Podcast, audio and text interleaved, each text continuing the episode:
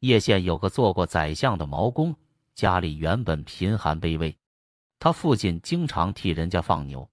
当时县城有个姓张的氏族大家，有座新开的墓地在东山之南。欢迎来到本期的民间志怪故事，接下来继续我们今天的故事。有人经过墓地，听见坟墓中有怒斥声，说：“你们赶快避开！”不要久久的混战贵人的阴宅。张某听说后也并不怎么相信，过后又多次得到梦中警告：你家墓地本是毛公家的坟茔，你们怎么能长期占据呢？从此家中屡次发生不吉利的事。欢迎来到本期的民间志怪故事，接下来继续我们今天的故事。有人劝他另择的迁葬比较好。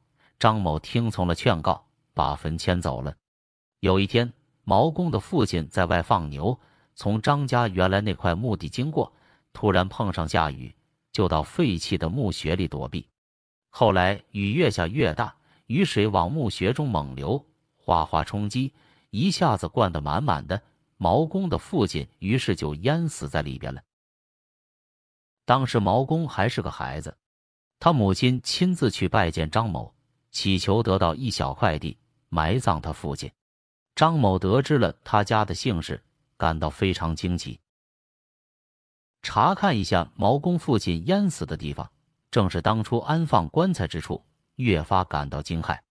于是就让他们在原来那个墓穴下葬，并且让他把儿子带来。丧事办完以后，毛公母亲带着儿子一起登门致谢。张某一见就很喜欢。于是把他留在家中，教他读书，当他作为自己的子弟看待。随后又要把大女儿嫁给他做妻子，他母亲没敢答应。张某的妻子说：“既然话已经说出来了，又怎么能中途改变？”毛公母亲只好表示同意。但是张家大女儿很轻视毛家，怨恨不满之异常在言语和脸色中表露出来。有人一提起这桩婚事，他就捂起耳朵，还经常向人声言：“我死了也不嫁给放牛人的儿子。”等到迎亲那一天，新郎入宴，花轿停在门口，张家大女儿却用衣袖挡住脸，对着墙角痛哭，催他上妆，他不上妆，众人百般劝解也无济于事。不一会儿，新郎请行，鼓乐之声大起，张家大女儿还在眼泪直流。头发乱得像蓬草一样。张某拦住女婿，亲自进房去劝女儿，女儿泪落不止，置若罔闻。张某怒气冲天，硬逼女儿上轿，他更是痛哭失声。张某正在无可奈何，又有家人进来禀报，新郎要起行了。张某急忙跑了出去，说：“新娘衣服还没有穿好，请新郎稍等一下。”就又跑进屋中去看女儿，进进出出几乎没有停过脚。拖延了一会儿，事情越发紧迫，但大女儿始终没有回心转意。张某没了办法，着急的想自杀。他的二女儿当时正在旁边，也说姐姐不对，苦苦规劝他出嫁。姐姐生气的说：“小丫头子，也学人多嘴多舌，你为什么不跟他去？”妹妹说。爸爸原来并没有把妹妹许配给毛郎。假如是把妹妹许配给毛郎，还用得着劳烦姐姐劝我起身吗？张某听他说的爽快，就和他母亲暗地里商量，用二女儿替换大女儿。他母亲就对二女儿说：“忤逆不孝的丫头，不听父母之命，实在让人生气。现在我们想让你代替姐姐出嫁，你愿不愿意？”二女儿十分干脆地说：“父母要我出嫁，就是乞丐我也不敢拒绝。况且何以见得毛郎是要最终饿死的呢？”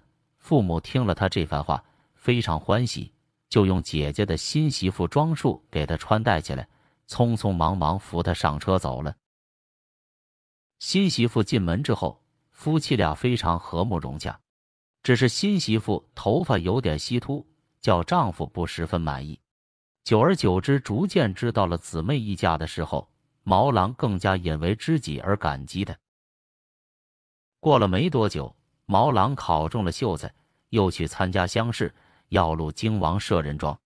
店主人头一天晚上梦见神人告诉他说，早晚会有个毛解元来，日后他能救你脱离苦难。因此，第二天一大早他就爬起来了，专门守候在门前观察从东边来的客人。等到见着了毛公，他十分高兴，摆出丰美的酒菜加以款待，也没有要钱，还特地把梦中所听到的话告诉了毛公，请他日后多加关照。毛公也很自负，暗想妻子头发稀秃，会被显贵们讥笑，自己发达后应当换个妻子。不久，录取榜文公布出来，毛公竟名落孙山，他连声叹气。双脚迈不开步子，又懊悔又泄气。他自觉没脸再见店主人，不敢再从王舍人庄经过，转由别的路子回了家。三年后，毛公又去参加考试，店主人像前次那样在路边上迎候他的到来。毛公说：“你所说的话上次没有应验，对你的盛情款待很感惭愧。”店主人说。秀才因为暗自想更换妻子，才被冥府除名，并不是怪异的梦兆不能实现。毛公大惊，问他是怎么知道的。店主人便把分别之后再次梦见神人前来告诉种种情况说了。毛公听后悚然一惊，又悔又怕，呆若木鸡。店主人说：“秀才应当自爱，终会做解元的。”不多久，果然考中第一名举人。夫人的头发也很快长长了，发髻乌黑光亮，更加妩媚动人。她姐姐嫁给同里的一个富家子弟，一时趾高气扬，可是丈夫又浪荡又懒惰，家境渐渐零落下来，不久穷的竟然揭不开锅。她听说妹妹成了孝廉夫人，越发感到惭愧，姐妹俩常常躲着路走。又过了没多久。她丈夫又死了，家也败了。随后不久，毛公又中了进士。姐姐听说后，越发痛恨自己，竟遗弃削发为尼了。等到毛公以宰相的身份回到故乡时，便派个女尼登门拜见，希望有所馈赠。女尼来到府中后，毛夫人赠送了绫罗绸缎若干匹，并把银子包在了里面，而那女尼却并不知道。女尼将东西拿回去见师傅，师傅大失所望，气愤地说：“给我银子，还可以用来买柴买米，给这些样子货对我有什么用？”又让那女尼将东西送了回去。毛公和夫人感到不可理解，打开包袱一看，银子还在，才明白他退回东西的原因。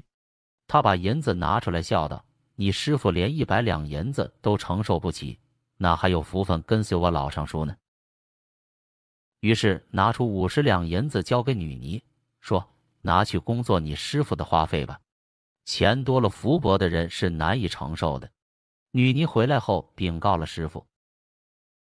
师傅沉默叹息了很久，心想自己一生所作所为常常是黑白颠倒，避美就恶，难道不是命中注定？后来店主人因为人命案被关进监狱。毛公极力为他开示，他才得到赦免。意思是说，张家固有的墓地竟成了毛氏的坟茔，这已经是很奇异了。我听人们说过“大姨夫做小姨夫，前借缘为后借缘”的玩笑话，这哪里是聪明伶俐的人所能算计到的呢？哎，老天爷的心意已经很久难以捉摸了。为什么毛公的报应竟那样灵验？